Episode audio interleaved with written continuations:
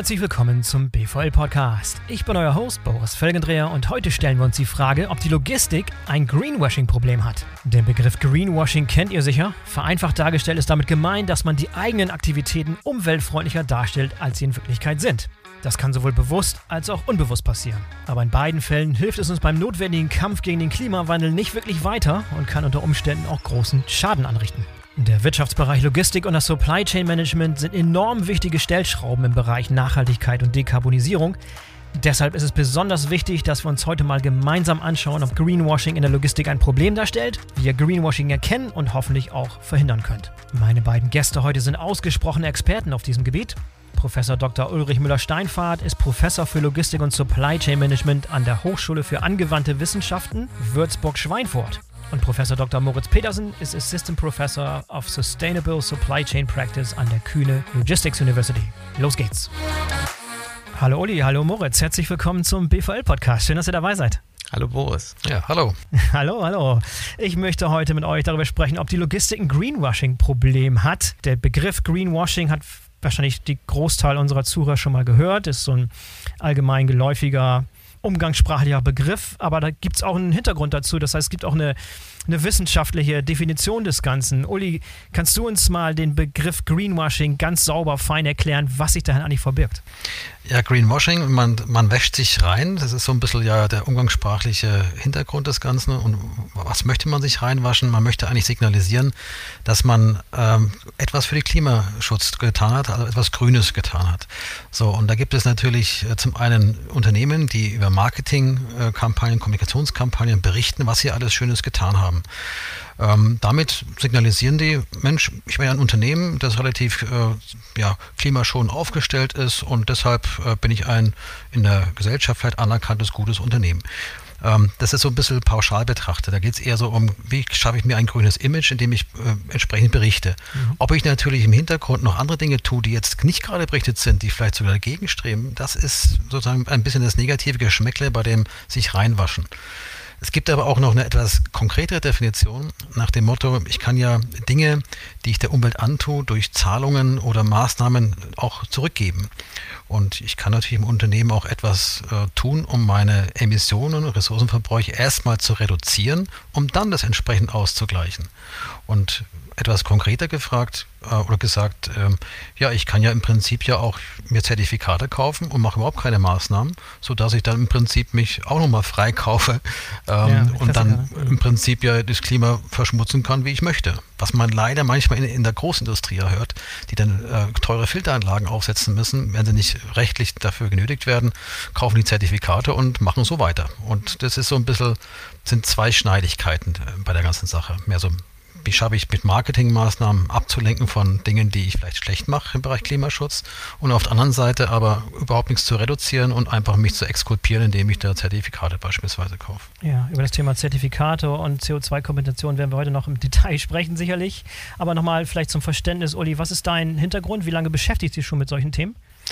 Ja, ungefähr 15 Jahren. Ich, ich, leite bei uns an der Hochschule in Würzburg ein Institut und ein Themenschwerpunkt ist das Thema Nachhaltigkeit. Ähm, da beschäftigen wir uns äh, immer mit der unternehmerischen Brille. Wie kann man Unternehmen zu mehr Nachhaltigkeit weiterentwickeln und helfen?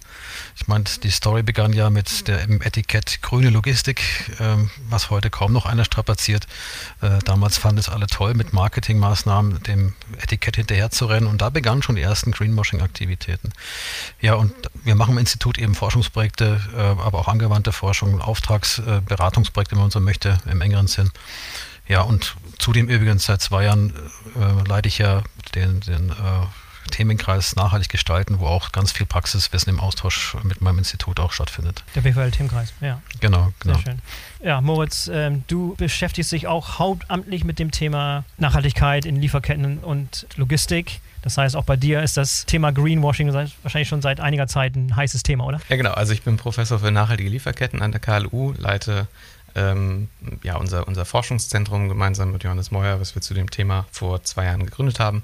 Lehre also den Kontext, forsche in dem Kontext, kenne mich darum vielleicht besser aus als andere, kann leichter durch grünen Nebel gucken und ähm, Ja, ich, das, das, das, das hauntet mich ordentlich, wenn ich so äh, abendlich durch LinkedIn scroll oder so. Ähm, mhm. Muss man da schon ordentlich die Zähne zusammenbeißen manchmal. Du hast wahrscheinlich schon die ein oder andere BVL-Podcast-Episode gehört, wo so diverse Leute aus, der, aus dem Handel, aus Industrie, aus Logistik, Dienstleisterumfeld unterwegs waren.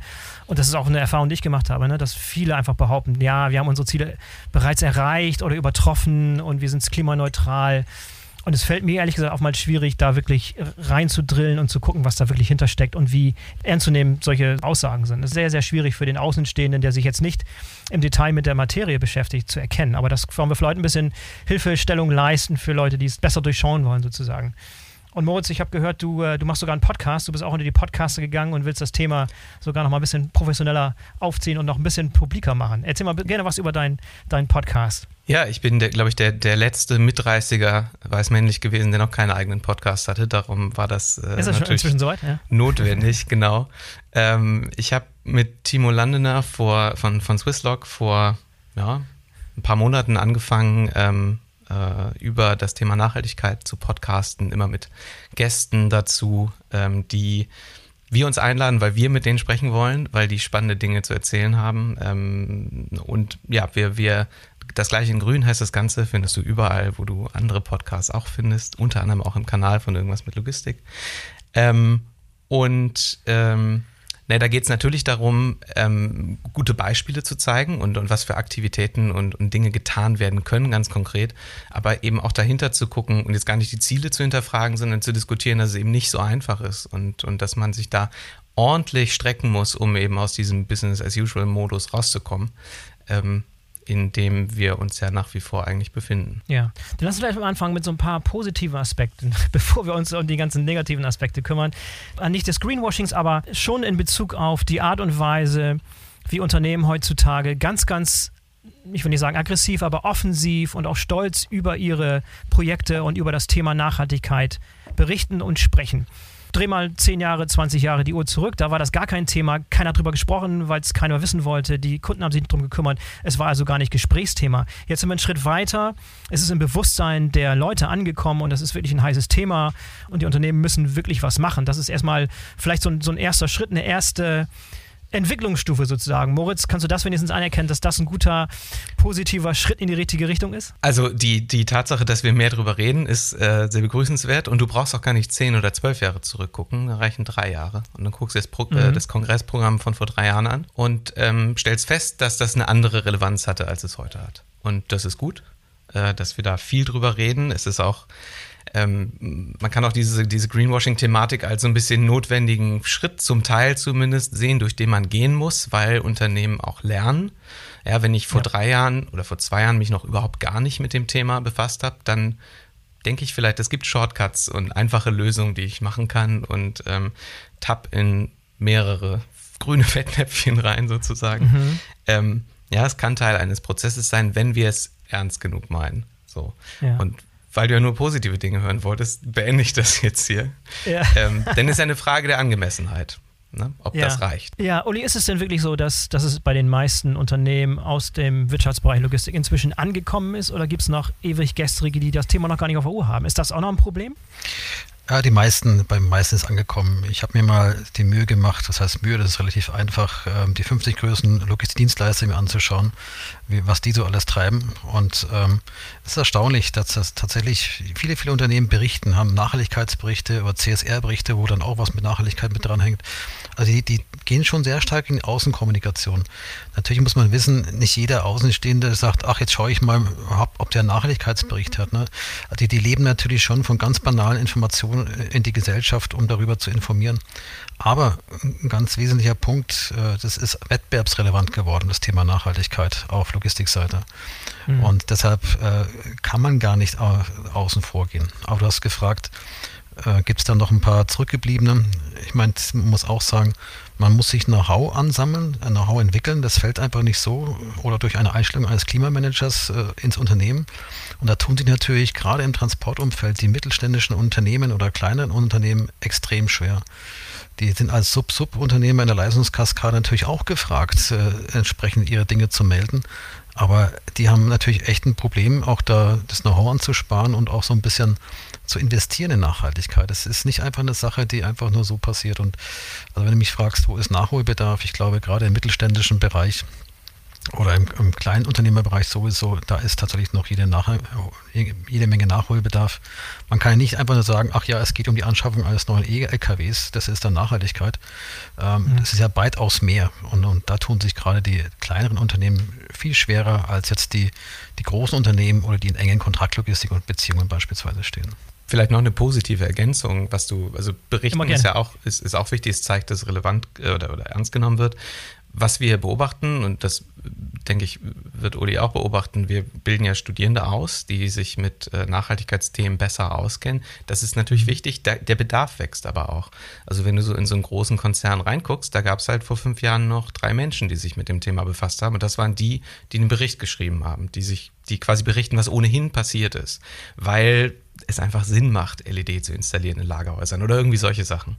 Ähm, heute sieht das ganz, ganz anders aus. Also die, da werden händeringend Leute gesucht, die jetzt mal völlig überspitzt gesagt das Wort Sustainability buchstabieren können, weil das Thema in die Operative geht und weil du in den ganzen Business Divisions, in den verschiedenen Abteilungen, du brauchst überall die Leute, die das Thema da treiben, nicht die aus der Zentrale, die dann hinterher den Bericht schreiben. Ähm, deswegen ist das gerade auch ein guter Karrierepfad oder, oder eine gute Kompetenz für, für Studierende, ähm, sich da ein bisschen auszukennen. Und na, die Tatsache, dass solche Leute ganz viel eingestellt werden, zeigt natürlich auch, dass zumindest zu erwarten ist, dass wir da deutlich weiterkommen in den nächsten Jahren. Und Moritz, wenn, wenn du das machen würdest, was wir jetzt einigen Unternehmen vorwerfen, dass im Prinzip nur nach außen hin dargestellt wird, dass sie auf dem richtigen Weg sind und dass sie ja schon klimaneutral sind und so weiter und so fort, aber hinter den Kulissen einfach zu wenig stattfindet, um das wirklich glaubwürdig zu machen ist es viel zu einfach, diesen Anschein nach außen zu erwecken. Und was würdest du machen, wenn du jetzt mal gedacht, wenn du jetzt ein Unternehmer wärst und du dein Ziel wäre, nach außen hin das Grün darzustellen? Was, was sind die Low-Hanging Fruit, die du abgreifen würdest, um das hinzukriegen, dass du nach außen grün aussiehst? Die Leute das glauben, aber hinter den Kulissen passiert nichts. Ist es viel zu einfach und was würdest du machen? Es, es ist unglaublich einfach. Ich kann ja einfach behaupten und dann mal gucken, was passiert. Und das siehst Aha. du ja auch, also das kann ich. Ohne Konsequenzen. Ja, das kann, da kann ich aus Naivität heraus machen, wie du es vorhin schon gesagt hast, das kann ich auch mit Vorsatz machen. Ähm, also es gibt ganz viele, also wir wollen ja eigentlich jetzt nicht das, das Greenwashing 101 Playbook durchspielen, aber es gibt so acht, acht Dinge, wie sich sowas dann manifestieren kann. Ähm, also ich kann Zielkonflikte verschweigen. Das, ich kann irgendwas, ne, irgendeine Verbesserung, die es tatsächlich gibt, die aber vielleicht auf einer anderen Dimension eigentlich ein Problem darstellt also ich, biologisch abbaubare Müllbeutel sind so ein schönes Beispiel. Die sind auf dem Papier irgendwie, das ist eine gute Idee. Faktisch müssen die händisch genau raussortiert ja. werden, weil mhm. äh, die Bio-Müllbeutel kennen die DIN-Norm leider nicht, nach der sie sich kompostieren sollen. Ähm, das ist ein Zielkonflikt, der nicht offenbar ist. So, dann, dann kannst du Dinge behaupten und einfach keinen Nachweis bringen. So, das ist einfach die beste. Ich kann ja behaupten, ich bin der nachhaltigste Professor Deutschlands. Das ist relativ unwahrscheinlich. Aber, aber ich kann es erstmal behaupten. So, jetzt sollen wir einmal einen Gegenbeweis bringen. Dann kann ich, dann kann ich vage Aussagen treffen. Das ist so ein Thema, was wir als Konsumenten und Konsumentinnen alle kennen. Also gehen wir zu so einem großen Textilunternehmen mit zwei Buchstaben und da gibt es ganz vieles Conscious ist. Was heißt ein Conscious? Gar nichts. Ja, aber das ist weiß auf ein grünes Label gedruckt und mhm. total vage. Und dafür sind sie jetzt gerade, also die und auch der große französische Sportartikelhersteller in, in den Niederlanden gerade für abgemahnt worden und dürfen dieses Wort nicht mehr nutzen, müssen, müssen Strafe zahlen. Also vage bleiben. Ja, und das, so, das ist was, was du, was du siehst überall, auch auf dem Kongress. So Dinge, die nicht so richtig, wo du nicht so Substanz bringen musst, weil die, das, das gibt so eine, naja, so einen Halo-Effekt, so ein Grün, aber mhm, so richtig mhm. sagst du damit eigentlich nicht. So, was haben wir noch? Label, die du dir selbst entwickelt hast. Ja, du kannst ja das Boris Felgendreher-Label für grüne Podcasts entwickeln und dann klebst du dir das drauf und fertig ist. Also sieht, sieht, gut aus. Idee ist notiert, ja. Oder? Ja, ich, ähm, ich bin der zweite Kunde dann. Ja. Dann sind wir die beiden nachhaltigsten Podcasts in Deutschland. Ähm, du kannst irrelevante Aussagen treffen. Dinge, die einfach überhaupt nichts mit deinem Kerngeschäft zu tun haben.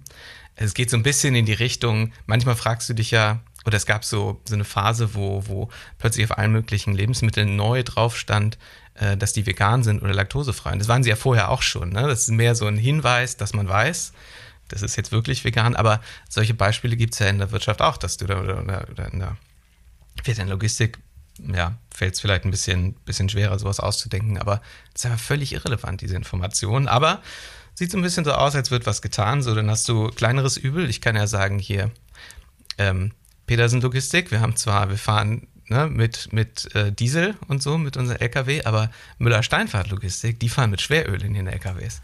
Da sehe ich natürlich besser aus als Uli, aber mhm. habe natürlich trotzdem gar nichts getan. So, und dann, jetzt wird es halt düster, dann kann ich einfach lügen, kann einfach sagen, ich fahre emissionsfrei, obwohl ich den Diesel-LKW mhm. betreibe.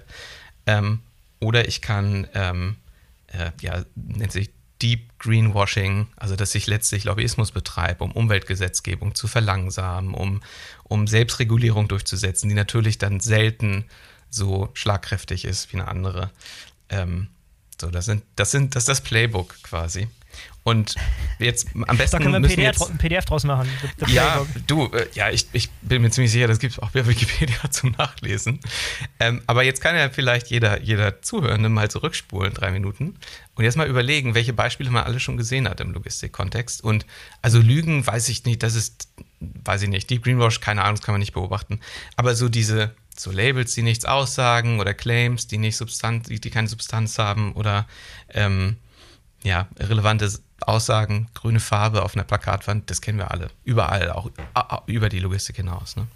Du hast vielleicht noch einen ein Punkt vergessen, Moritz. Ähm, manches passiert auch aus Unwissenheit. Ne? Man, ja. man, man, man, verlässt sich auf etwas, es ist aber überhaupt nicht mehr gültig oder, oder, oder auch nicht ganz richtig. Ne? Und, ja. und, und man rennt der Sache hinterher und hofft, damit eine fundierte Aussage getroffen zu haben. Genau, ich bin da immer also Greenwashing, den Begriff, der, der, klingt ja auch sehr, der klingt nach Vorsatz und böse, finde ich. Deswegen mhm. benutze ich den ungern. Ich nenne es häufig ähm, äh, Greenwishing. Ja, das ist halt so, du machst das, weil du glaubst, das ist ja dann auch gut. Und wenn ich dann ein Zertifikat kaufe und dann für zwei, für zwei Dollar pro Tonne irgendwo angeblich Mangrovenwälder aufforst, das klingt doch gut. Und das möchte ich dann glauben. Und das ist so ein, ja, dann guck, bohre ich vielleicht auch nicht so rein. Das haben wir ja als Mensch aber sowieso. Ja, wir glauben ja, wir, wir wollen glauben, dass wir durch Bier trinken Regenwald retten können. Ja, das ist ja ein, ein Unfug auf, auf so einer hohen, also das ist ja unglaublich. Das hat sich aber in unser kollektives Gedächtnis so tief reingefressen, ähm, dass, dass wir das glauben wollen. Oder wir wollen auch glauben, dass wir bei einer Tankstelle 1,1 Cent pro Liter draufzahlen und dann wird die negative Wirkung irgendwie ausgeglichen. Ja, das sind, das sind drei Euro pro Tonne.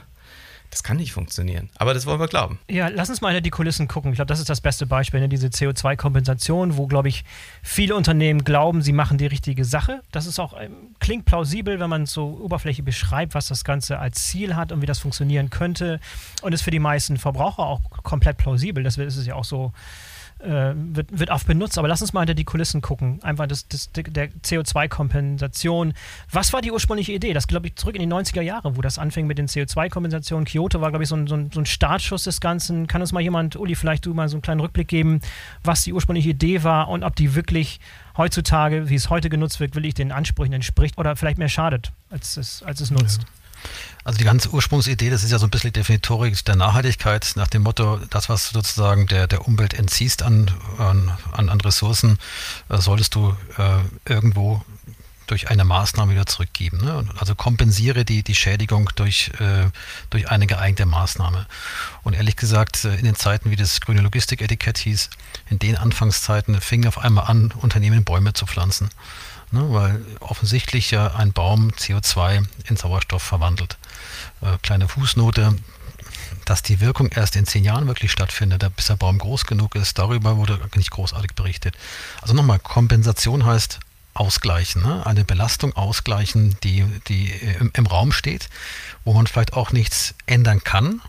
Ähm, und wenn man nichts ändern kann, so die Anfangsthese, dann gibt der Umwelt anderweitig etwas zurück. Und das heißt, die Kombinationszahlungen und, und Diskussionen, die sind, ich habe es vorhin kurz angedeutet, kommen eigentlich sehr stark aus dem industriellen Umfeld.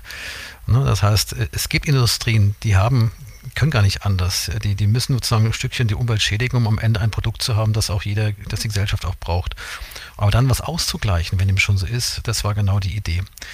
So, und das ist natürlich jetzt, äh, dieser, dieser, dieses Zusammenspiel zwischen Schädigung und Ausgleich ist natürlich jetzt die Mechanik in, in vielen Gebieten dann äh, übernommen worden.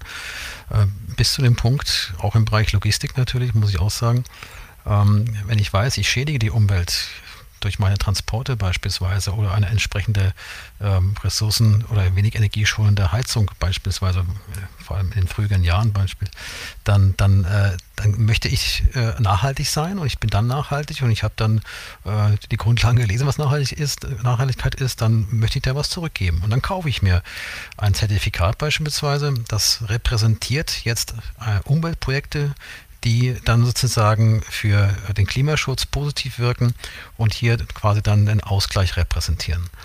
Also das ist, die Mechanik, Logik ist, glaube ich, klar, aber das, was dann ähm, die Absicht hinter ist, ich zahle einen Betrag und äh, bin mir dann und hoffe, dass dadurch sozusagen der Klima äh, positiv etwas getan wird, also ein Ausgleich stattfindet. Und diese Mechanik wurde extrem in den letzten Jahren vor allem übernommen. Ähm, es gibt da übrigens dann auch Differenzierungen, äh, Zertifikate mit Goldstandard, Silber, Bronze. Das heißt, die, man kann auch ähm, einen, einen, ein bewertetes Zertifikat bekommen. Das repräsentiert dann die Art von, von Projekten, die da gefördert werden. Und dann kann man mehr oder weniger investieren oder in sinnvolle oder nicht so ganz so sinnvolle Dinge investieren. Aber das wird in der Öffentlichkeit überhaupt nicht hinterfragt. Also der Konsument sieht, okay, er tut was, er kompensiert es und er nennt sich dann auch klimaneutral. Auch hochinteressanter Begriff, klimaneutral. Ne, das mhm. heißt, genauso viel der Umwelt anzutun, wie ich dann durch Zertifikate dann wieder ausgleiche. Also, naja, aber, aber sei es drum. Ähm, und wie gesagt, in der Öffentlichkeit stellt keiner die Frage, ob mit Zertifikaten ausgeglichen worden ist und mit welchen Art von Zertifikaten. Jetzt haben wir aber einen, Punkt. Es gibt natürlich nicht nur negative, sondern auch positive Unternehmen, die messen ihren Status quo in irgendeinem Bereich oder Gesamtunternehmen, ähm, leiten dann Maßnahmen ein und investieren auch Geld dafür, um genau diese Belastung zu reduzieren.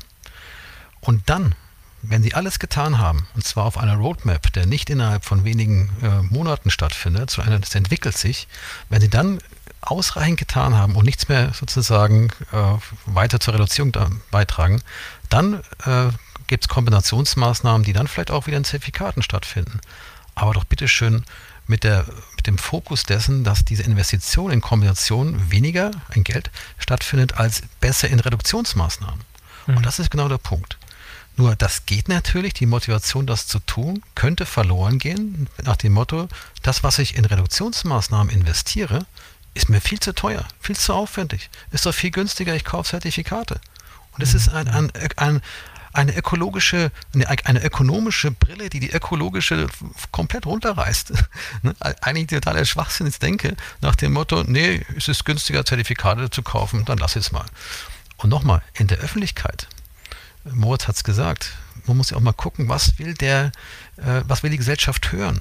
Die Gesellschaft will tolle Beispiele hören auch übrigens am Kongress, da werden tolle Beispiele präsentiert, die will man hören, ey, super, habt das gemacht.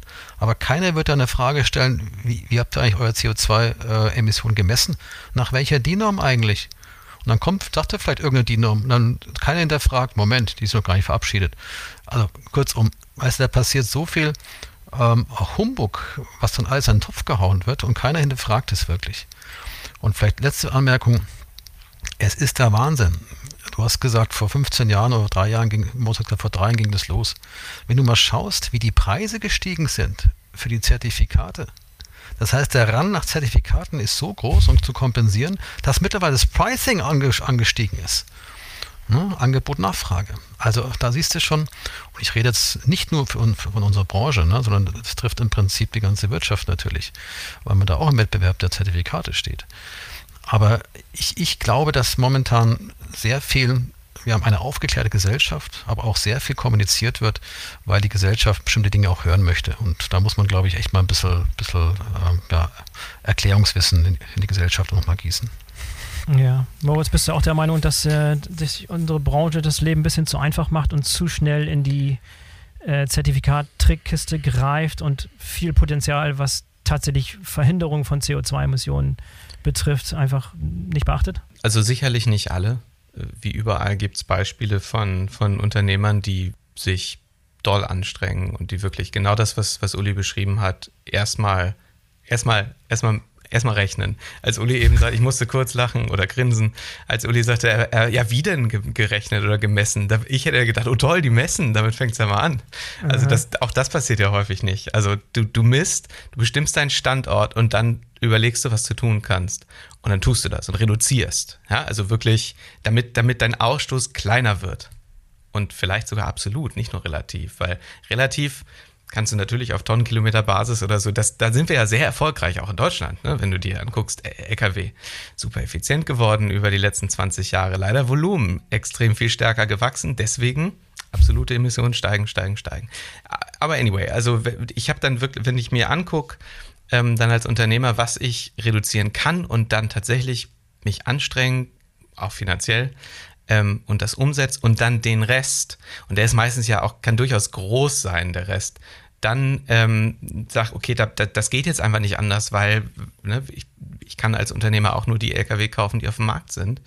Ähm, dann nutze ich das andere Vehikel, fein.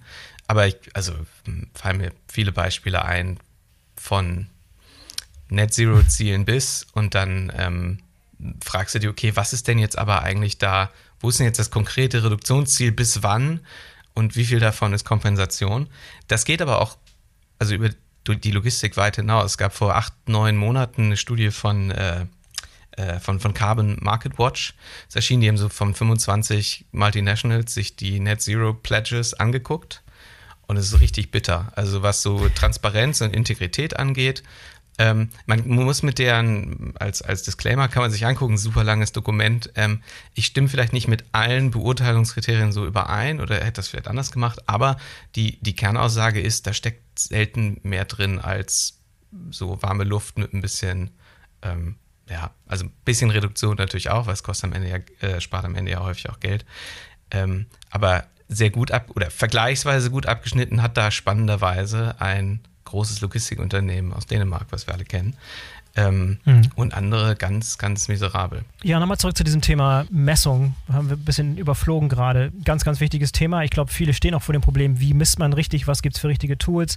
Was ist denn da momentan so State of the Art? Was gibt es für neue technologische Entwicklungen auch, die es mir heutzutage möglich machen, meine CO2-Emissionen akkurat zu messen, die vielleicht vor ein paar Jahren noch nicht da waren? Ähm, als erster Punkt, ähm, was messe ich und, und wie messe ich es. Das haben wir jetzt ja auch gerade schon gesagt. Und damit ich dann vergleichbar bin, vielleicht für Verlader bei Ausschreibungen oder generell vergleichbar bin, ähm, damit ich auch das Ganze äh, nachvollziehbar belasten kann, braucht es eigentlich eine gemeinsame standardmäßige Norm. So, und die haben wir noch nicht in der Endverabschiedung. Es gibt einen Orientierungsrahmen, sogenannter GLEC-Orientierungsrahmen. Da steht so drin, was man ähm, eigentlich messen sollte und wie man es messen sollte. Aber jetzt kommt das große Aber da gibt es so viele Interpretationsspielräume noch zu den einzelnen Punkten, die dort vorgeschlagen werden. Und die Idee ist, und es soll auch die Grundlage einer DIN-Norm sein, aber noch gibt es so viel Interpretationsspielraum. Wir haben mal eine, eine, von sechs Dienstleistern haben wir mal ein Beispiel rechnen lassen. Und die sollten sich alle nach diesem GLEC-Orientierungsrahmen exakt den nutzen, exakt den nutzen. Am Ende kamen Unterschiede raus in CO2-Emissionen bis zu 55 Prozent. Das heißt, komplett unterschiedliche Ergebnisse. Es gab kein einziges mhm. ähnliches Ergebnis. Worauf will ich hinaus? Ähm, man hat erste Orientierungsrahmen und die Verabschiedung soll angeblich, ist jetzt verschoben worden aufs Frühjahr, die Norm, ähm, die dann sozusagen eine Einheitlichkeit wiedergibt. Aber ich nehme es vorweg, es ist noch nicht eigentlich eine Festlegung, wie die Interpretationsspielräume, wie man damit umgehen soll. Ähm, es wird auch übrigens am BVL-Kongress mit Yvonne Bonventre vom BLG, die mit mir diesen, diesen Themenkreis, äh, BVL-Themenkreis leitet, die wird genau dazu einen Vortrag halten und, und auch sagen, wie Unternehmen das machen könnten.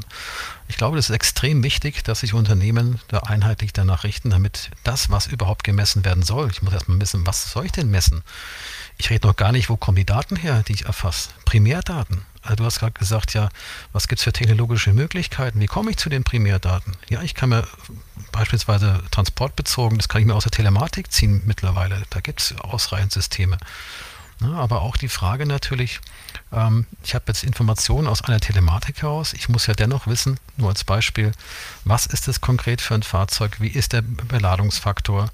Übrigens nicht nur von A nach B, sondern auch von B nach A, wenn er leer fährt. Also da sind ganz viele Punkte drin, die, die kriege ich nicht einfach aus Primärdaten mal so übermittelt, sondern die muss ich noch sinnvoll ergänzen. Und ehrlich gesagt, Default-Daten, dann Dinge hochzurechnen, zu modellieren, das ist leider Gottes aktuell die einzige Möglichkeit. Aber dann bitte schön alle einheitlich und nicht jeder für sich irgendwelchen Berechnungsspielraum. Also um deine Frage zu beantworten, ich glaube, es gibt ausreichend Möglichkeiten, Daten zu erfassen, aber es verlangt immer noch den Intellekt, das sinnvoll aufzubereiten und das nach einer einheitlichen gemeinsamen Norm, damit das überhaupt vergleichbar ist. Und ehrlich gesagt auch das Wissen um das, was heute möglich ist und welche Normen gültig sind, das ist, findest du auf Verlader- und Dienstleisterseite nicht angekommen. Nicht, ja. nicht häufig, im Gegenteil. Mhm. Da machen mhm. Verlader Ausschreibungen an Dienstleister und wundern sich aufgrund der Unterschiedlichkeit der Angaben und hoffen mal, dass der, der am günstigsten gerechnet hat, auch wirklich der günstigste ist. Ich rede nicht von Geld, ich rede nur von, von CO2-Footprint. Und da muss ich ehrlich sagen, auch da ist Wissens, sind Wissensdefizite auf der Verladerseite, also nicht jetzt nur Dienstleisterseite. Ja, das mal so ein kurzes Statement. Ja, Moritz, was glaubst du denn, wie weit wir davon entfernt sind, bevor wir tatsächlich in der Situation sind, wo flächendeckend ein akkurates Messen stattfindet und auch Standards existieren. Gibt es die Situation irgendwann mal? Bist du da einigermaßen optimistisch? Kannst du einen Zeithorizont geben? Nee, das wäre, glaube ich, unseriös, das einzuschätzen. Ich glaube, wir sind sehr weit davon weg. Weil, also eine Sache ist ja ein, ein Regelwerk und, und, ähm, und Uli hat ja auch schon gesagt, wo, ne, das, das basiert einfach auf vielen Annahmen. Oder du musst, wenn du, wenn du ähm, für irgendeinen Transport den Wert ausrechnen willst, ähm, dann kannst du das, wenn du diese an, wenn du, wenn du die alle, alle ähm, Randkriterien quasi kennst, dann kannst du das exakt berechnen, aber die werden ja in der Regel nicht bekannt, weil, oder sind nicht bekannt, weil wir eine sehr weit aufgegliederte Lieferkette haben. Und weil derjenige, der hinterher vielleicht an den Verlader berichtet, ein großer Logistikdienstleister, äh, das dreimal weiter subcontracted hat oder auch nur einmal, das reicht ja auch. So, und wer fährt das? Und jetzt sind wir nur auf der Straße, ne? aber das äh, gibt hanebüchene Beispiele in allen anderen Transportmodi äh, genauso. auf der Straße haben wir einen extremst fragmentierten Markt, ne? 500.000 Frachtführer in Europa. Ähm, und äh, die, da, da entstehen die Emissionen deren Fahrzeuge. Das sind die, die die Primärdaten hätten oder, oder also haben und sie weitergeben könnten.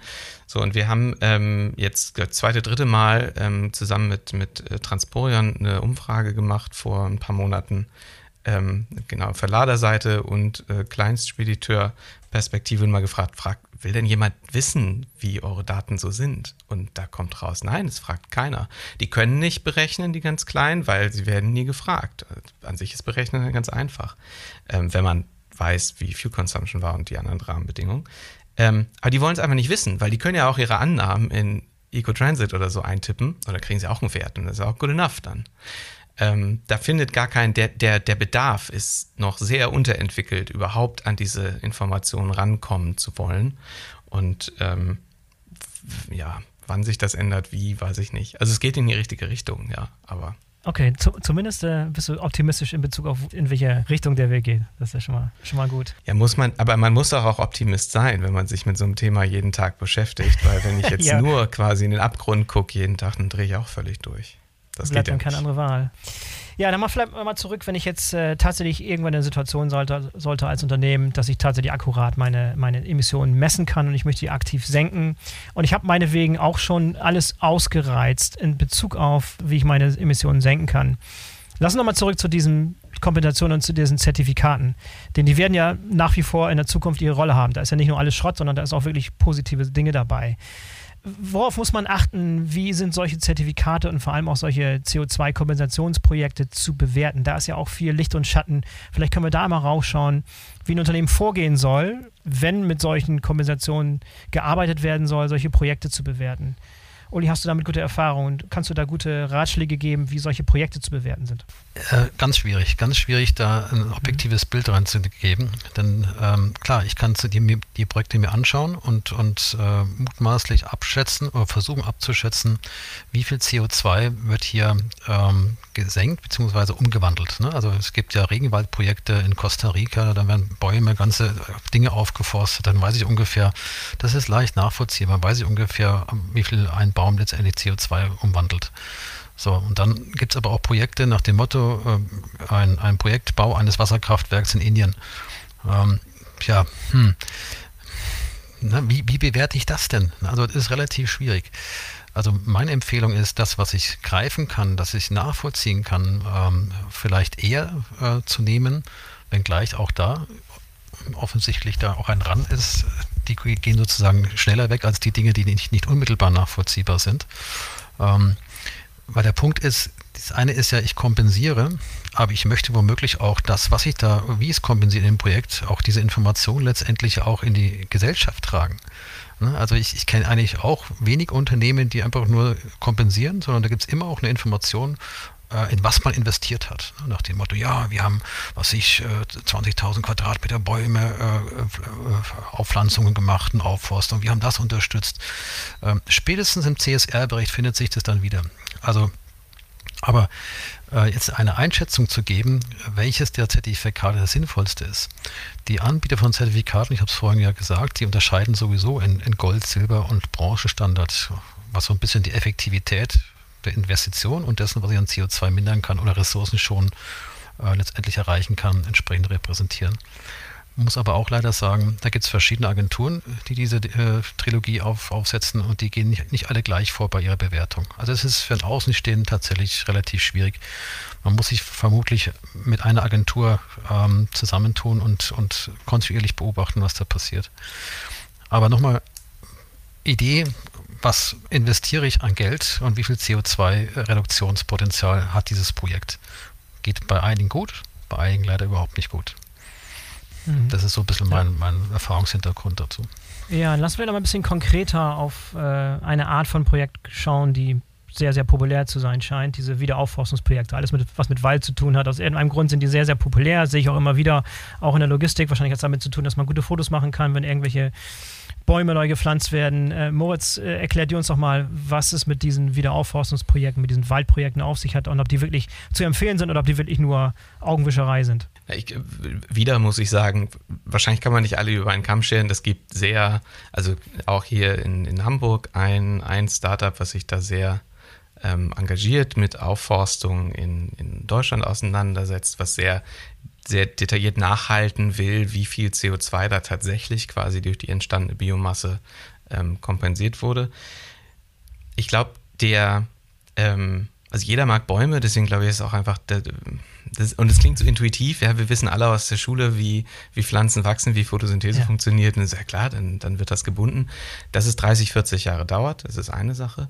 Und dann muss man ja aber auch unterscheiden, vielleicht ähm, nachdem man diese Folge gehört hat, kann man ja einmal bei, bei YouTube ein, ein Stück von John Oliver sich angucken aus seiner Late-Night-Show von vor zwei, drei Monaten. Stark überspitzt, aber guckt sich, zerlegt sehr schön diese, diese Offsetting-Mechanismen, weil wir glauben ja, dass da Bäume gepflanzt werden. Es gibt ein großes Segment, vor allen Dingen dieser, dieser freiwilligen äh, Zertifizierung wo du, oder Offsetting, ähm, wo Wälder einfach nicht abgeholzt werden.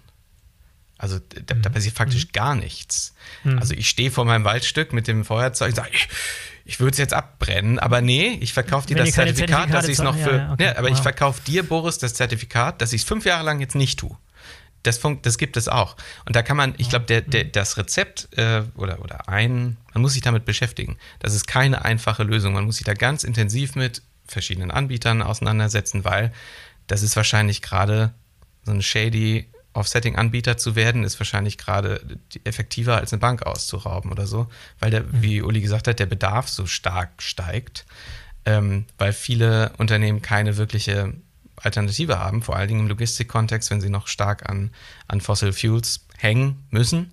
Ähm, und der Sektor wächst und ähm, der, also der Bedarf wird wachsen und, und ähm, ja, das ist, ist ein extrem kompliziertes Thema, um es vielleicht. ja. Vielleicht noch ja. eine witzige An Anmerkung. Man muss ja unterscheiden. Ähm, nicht jeder Baum ähm, hat so CO2-Reduktions- und Umwandlungspotenzial. Nicht jeder Baum ist gleich. Auch da wird übrigens differenziert. Wir haben ein großes Forschungsprojekt, da geht es darum, äh, die, die Baumstrukturen und die Art des Baumes zu untersuchen. Also es geht bis, bis ganz runter. Ne? Und dann kostet natürlich eine Linde äh, was, etwas weniger als eine Eiche, nur beispielsweise. Ne? Also es geht schon ganz dezidiert runter. Und in dem Forschungsprojekt übrigens, weil der Run nach Kombinationsmöglichkeiten so groß ist, untersuchen wir gerade, inwieweit Äcker, Wiesen und Moore Kombinationsmöglichkeiten bieten. Ne? Und äh, in Bayern gibt es eine, eine Moorstrategie. Das heißt, hier werden Moore renaturiert und aufgebaut, weil man genau weiß, dass, dass diese, diese Möglichkeit der Kombination in jedem Fall notwendig ist und stattfindet. Also auch interessant, man spricht immer so von Bäumen, die man hat, aber keiner denkt an ganz banal irgendwie, das ist ja noch was anderes. Äcker brauchen, wandeln genauso, Wiesen auch, aber das hat man eigentlich nicht im, im Fokus, weil das, das, das Baumdenken ist so, so schön physisch und ne, ich um, ja. kennst das Thema, äh, Boris, ne, im Baum baden, umarmen den Baum oder so, da ist ein anderer Bezug. Keiner würde einen Acker umarmen oder sonst irgendwas, ne? Das, das ist, glaube ich, auch klar. Ja, und es ist auch deutlich günstiger mit den Bäumen am anderen Ende der Welt wo am besten noch die Drohne die Setzlinge irgendwo reinschießt und dann gucken wir lieber nicht mehr so genau hin, was danach damit passiert ist. Ich finde in dem Kontext noch ein, eine Unterscheidung wichtig. Ähm, die haben wir nämlich so angerissen, aber noch nicht, glaube ich, explizit genannt. Nämlich die Frage, was, wo, Klimaneutralität, was denn eigentlich? Und was, also Scope 1, Scope 2, Scope 3. Ja. Ähm, weil das macht ja auch in der Bewertung von so Unternehmensaktivitäten einen großen Unterschied. Wenn ich eine Digitalspedition bin, und Bürogebäude und vielleicht ein, ähm, vielleicht ein Firmenauto habe oder so. Ähm, aber nichts anderes, keine, keine Assets, die auf Diesel laufen oder auf Schwer oder was auch immer. Und dann bin ich klimaneutral in Scope 1 und 2. Aber so langsam kann ich gar nicht klatschen. Das, also was heißt denn das? Da, da findet ja quasi kein, da, da, da, entsteht ja kaum was. Das ist dann das Firmenauto, das ist vielleicht die Heizung, der Stromanbieter. Ähm, da ist nicht mal Business Travel mit dem Flugzeug drin, das wäre Scope 3. Also wenn ich da, wenn ich behaupte, ich bin, oder wenn ich irgendwo lese, das ist klimaneutral, ähm, dann muss ich mich ja als erstes als, als ähm, interessierter Logistiker dafür in, informieren, wovon die eigentlich sprechen. Dann wäre es Scope 3, dann wären das ja plötzlich alle Emissionen, die wirklich mit Verbrennen von Treibstoff und so verbunden sind, die ja massiv viel größer sind, auch für eine Digitalspedition. Und das ist ja nicht mal, das darf man nicht mal aufs gleiche Papier schreiben. Ja, das ist überhaupt nicht vergleichbar. Und das ist was, womit ich, also wo ich auch oft schlucken muss, womit sehr aktiv gespielt wird, zumindest nicht explizit zu sagen, von welchem Scope spreche ich eigentlich. Viel zu einfach, das zu kaschieren, ne? Ja, ja, ja. Das, das kann ich dir super unterstreichen, weil das Thema Klimaneutralität hat natürlich auch im Wettbewerb durchaus mittlerweile Relevanz gewonnen. Und wenn der eine sagt, wir sind schon seit drei Jahren klimaneutral. Genau wie Moritz sagt, ja, ohne Fußnote, ja, nach Scope 1. Und dann der andere, auch die großen äh, Automobilzulieferer beispielsweise genauso. Und dann prahlen die damit, dass sie fünf Jahre früher klimaneutral sind aber keiner fragt, ich wiederhole mich, was, was, was Moritz gesagt hat, ne? keiner fragt ja, Moment, doch alles nur Scope 1. Jemand, der sich ein bisschen auskennt, der muss sowas eigentlich nur belächeln, so eine Aussage. Also aber dennoch, es ist wichtig, so eine Orientierung zu haben, aber man muss viel mehr noch aufklären drüber. Sonst wird es der, auf der Wettbewerbsseite, Wissensempfängerseite vollkommen falsch interpretiert. Ja, vielleicht nochmal ein bisschen auf, auf die Probleme hinzuweisen, die mit dieser Reduzierung im Scope 3 zusammenhängen. Es ist relativ einfach, wenn ich mein, mein eigenes Haus instand halten muss und meine eigenen Emissionen reduziere, wesentlich einfacher, als meine gesamten Partner mit reinzunehmen. Ne? Ich glaube, da ist noch kein Unternehmen, was ich kenne, was da wirklich sich hervortut, da im Zusammenschluss mit allen seinen Partnern lang der gesamten Lieferkette da gute Arbeit zu leisten. Das ist ja auch enorm schwer, muss man auch mal eingestehen. Ne? Absolut. Ja, vor allem vor dem Hintergrund, ihr wisst es ja, ist, haben wir auch noch nicht äh, das Etikett genannt, Carbon Footprint. Ne? Das ist ja die These, dass, dass auf den Produkten irgendwann ein Carbon Footprint drauf ist. Und wir wissen, dass es die ganze Lieferkette inklusive Nutzungsphase einbezieht. Und spätestens dann muss ich es transparent machen und nachweisbar eben das auf einen Wert ausrechnen. Und dann wird es hochinteressant, wenn man die ganzen Leistungskaskaden in der Logistik auch noch einbezieht. Ne, wie Boy schon sagte, der Sub-Sub-Unternehmer, ne, der, die Frechter am Ende, ne, wie, wie bewerte ich die denn? Und die ganzen Op Operators, alleine, ich rede ja nur von Logistik, ich rede ja noch gar nicht von den einzelnen Fertigungsstufen von Produkten. Und das wird, glaube ich, eine sehr spannende Sache und ich, da bin ich nicht so ganz so optimistisch. Große Beratungen sagen ja, in den nächsten zwei Jahren werden die Footprints auf den ganzen Produkten zu finden sein. Äh, daran glaube ich noch nicht. Das haben wir vielleicht bei Tesco und in der Schweiz ähm, schon alles umgesetzt und, und äh, wird auch gemacht. Und ich weiß auch, dass viele Unternehmen bereits diese Footprints errechnen, aber noch nicht publizieren. Eher so als Analyseraster, um zu sehen, wo kann man noch was einsparen. Ja, da, da, kommt die Problematik hinzu. Wenn man wirklich dann die, die, die Politik dazu motivieren muss und der ganze Lobbyismus dazu kommt, dann hast du nachher eine Lösung, die irgendwie so, so weich gewaschen ist und so aufgewässert ist, dass es wieder keine Aussagefähigkeit hat. Ne? Das ist ähnlich mit diesen Food Label zum Beispiel, wo dann die Nahrungsindustrie so viel, so viel drauf eingewirkt hat, dass letztlich das, was dabei rauskommt, so, so wenig aussagekräftig ist, dass man es ja auch hätte sparen können. Ne? Das ist die Gefahr, die Gefahr bei so einer, bei so einer Aktion immer. Ja. Vielleicht nochmal, ich möchte nochmal wieder zurückkommen auf diese äh, CO2-Offsetting-Projekte und CO2-Kompensationsprojekte. Wir haben über die über die, diese Forstarbeit und die, die Forstprojekte gesprochen und die Limitationen dort. Gibt es weitere Projekte, die wirklich, die vielversprechend sind, die eine Zukunft haben, die in Zukunft wirklich an Relevanz gewinnen könnten, die vielleicht auch einige Unternehmen noch nicht auf der Uhr haben? Wir haben gesagt, viele gegen Richtung Wald- und Waldprojekte, weil sie besonders äh, außenwirksam sind. Aber gibt es andere Projekte, die vielleicht nicht so außenwirksam sind, aber wesentlich effektiver sind? Gibt es da gute Beispiele, die vielleicht so der ein oder andere noch nicht auf der Uhr hat? Na, es gibt, ein, es gibt eine ganz andere Auffassung davon zu kompensieren. Ähm, also nicht Offsetting, das heißt, ich nehmen wir jetzt mal an, das funktioniert. Ja? Dann, dann ähm, bezahle ich jemand anders außerhalb der Industrie dafür aufzuforsten, Wasserkraftwerk zu bauen, was auch immer.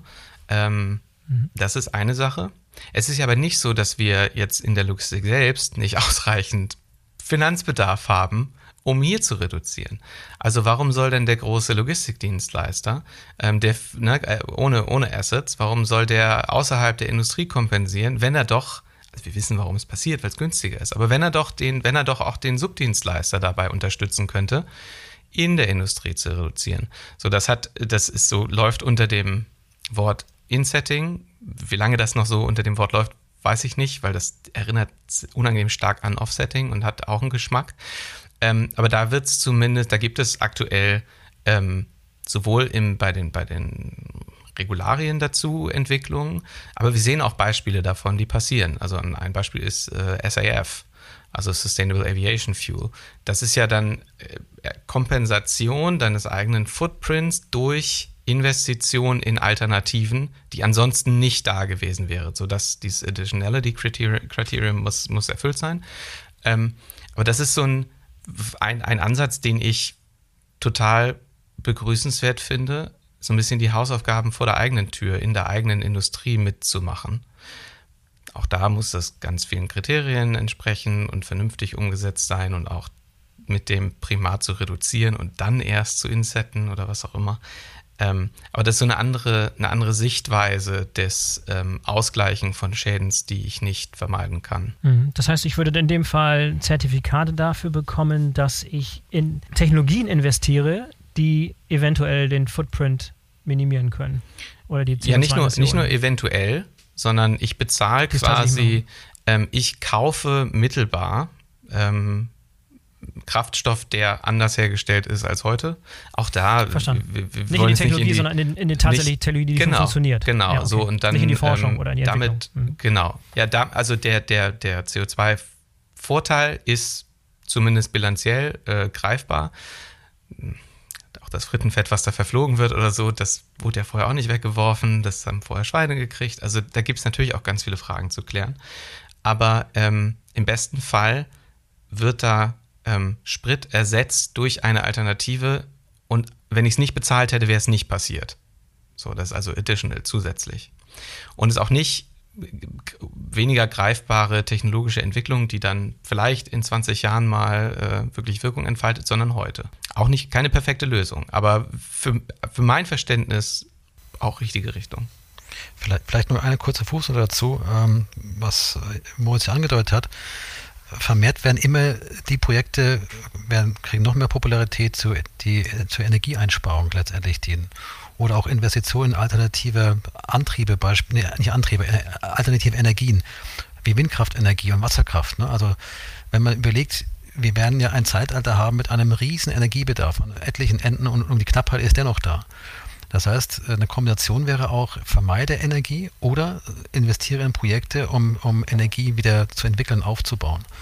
Ist eine ein bisschen eine groteske Sache. Eigentlich ist es auch eine, eine, eine, Sache, die unter dem Mandat der Bundesregierung oder, oder EU-weit eigentlich sein müsste, dass man äh, alternative Energien entsprechend wieder äh, etwas mehr, mehr pusht. Aber auch das ist eine Möglichkeit, da zu investieren äh, vielleicht, vielleicht nur aus der Not heraus und auch, auch Hilfe sozusagen für die Gesellschaft, dass den Energiebedarf, den ich jetzt nicht selber decken kann, durch Eigenvoltaikanlagen, was ja große Dienstleister sich hoffen auf den Dächern dann, ähm, sondern einfach auch da zu pushen und zu investieren in Projekte, die dafür sorgen, dass man flächendeckend äh, diese alternativen Energiemöglichkeiten dann weiter pusht und vorantreibt. Ja, und vielleicht nochmal jetzt zusammenfassend, wenn ich ein Unternehmer bin, der zuhört und der nicht sich dem Verdacht des Greenwashing aussetzen will und der wirklich was Gutes tun will, der wirklich einen Impact haben will, der wirklich die Sache richtig machen will.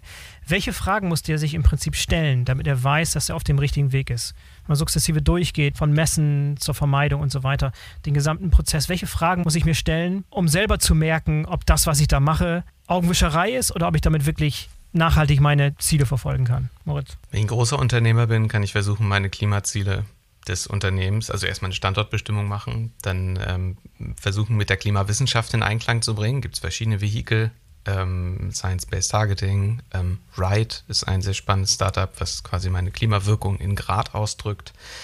Ähm, ich glaube, so, so ganz pauschal, was muss ich machen, kann man nicht beantworten. Es hängt davon ab, was mein, was mein negativer Impact denn heute ist und was und, und, und ich finde dieses Wort Angemessenheit immer wichtig. Also tue ich genug ähm, ernsthaft, um meinen Enkeln eine Welt da zu hinterlassen und nicht nur meinen Enkeln, sondern allen Enkeln auf der Welt, ähm, auf der es sich weiter lohnt, also auf der es weiter lebenswert ist. So, und dazu gehört einfach alles tun, was ich will und nicht am Ende jede, ähm, jede Reduktionsmaßnahme, die dann doch ein bisschen mehr kostet oder doch ein bisschen schwieriger ist, letztlich, also jetzt mal böse gesagt und Unternehmer hassen mich, aber, auf dem Altar. So? Nein, nein, weiß, ja, weiß ich nicht. Nein, auf dem, aber ich habe ja natürlich, und das kann man wahrscheinlich uns beiden vorwerfen, auch wenn wir, glaube ich, beide sehr praxisorientiert sind. Ja, wir haben ja keine, wir müssen ja nicht selbst reduzieren, wir reden ja nur drüber. Mhm. Ähm, kommen, Sie, kommen wir wieder daher und reden schlau. Aber da wird da viel dann immer auf dem Altar des Shareholder Values äh, geopfert. Ja, wenn du Nike große Nachhaltigkeitsstrategien, lange Reports, Schuhe, was auch immer. Vorgestern hatten die, glaube ich, Quarterly Earnings Report, den Telefoncall. Da ist nicht einmal in einer Stunde oder wie lange das war, das Wort nachhaltig oder eco-friendly oder irgendwas gefallen, weil da spielt es dann keine Rolle. Na, da, ähm, da, äh, da, da fällt es dann hinten runter, wenn es um den Shareholder Value geht. Ja, das Thema ernst nehmen, Leute einstellen, ähm, die sich damit auskennen, wenn ich das nicht selbst machen kann, ähm, Dinge hinterfragen und drücken, drücken, drücken. Gute und sich vielleicht Allies suchen. Es gibt viele Unternehmen, viele Individuen in, in Unternehmen, die versuchen, gegen alle Zwänge und alle Probleme, die es dann vielleicht so gibt, äh, da ganz viel zu bewegen. Und solche Themenkreise, wie Uli sie zum Beispiel leitet, sind dafür, glaube ich, ein guter Ort, um sich auszutauschen und Gleichgesinnte zu finden. So, war jetzt eine sehr schwurbelige, lange Antwort, tut mir leid. Vielleicht kann Uli das besser ausdrücken. Ja, aber Uli, vielleicht noch weitere Ratschläge auch in Bezug auf vielleicht kleine mittelständische Unternehmen, die ja die Logistikbranche prägen. Ist da der Ratschlag anders? Sind die Fragen, die sich die Unternehmen stellen sollten, anders als die großen Konzerne? Ich glaube, dass Unternehmer ähm, Moos hat angesprochen, macht sich jeder Unternehmer ein schlechtes Gewissen und fragt sich, ob ich nicht mehr machen könnte. Ich muss leider sagen, gerade in mittelständischen Unternehmen, die fragen sich gerade aktuell eher, wie kann ich mein, mein Unternehmen wirtschaftlich retten. Ähm, das heißt, die machen sich da nicht Gedanken, investiere ich in Nachhaltigkeit, sondern investiere ich eher an, an Punkten, die mein Unternehmen weiterhin wettbewerbsfähig machen. Ne? Und die kämpfen mit, mit ähm, verschiedenen Preistreibern, Kostentreibern. Momentan ist es, muss man sagen, eher ein bisschen schwierig, die jetzt gerade in die Richtung zu pushen. Aber es gibt genug Möglichkeiten, äh, auch eine Einschätzung zu geben, wo stehe ich in meinem bisherigen Tun. Also ich rede jetzt nicht von, äh, lade die Norm runter und, und mache ein Eigenassessment.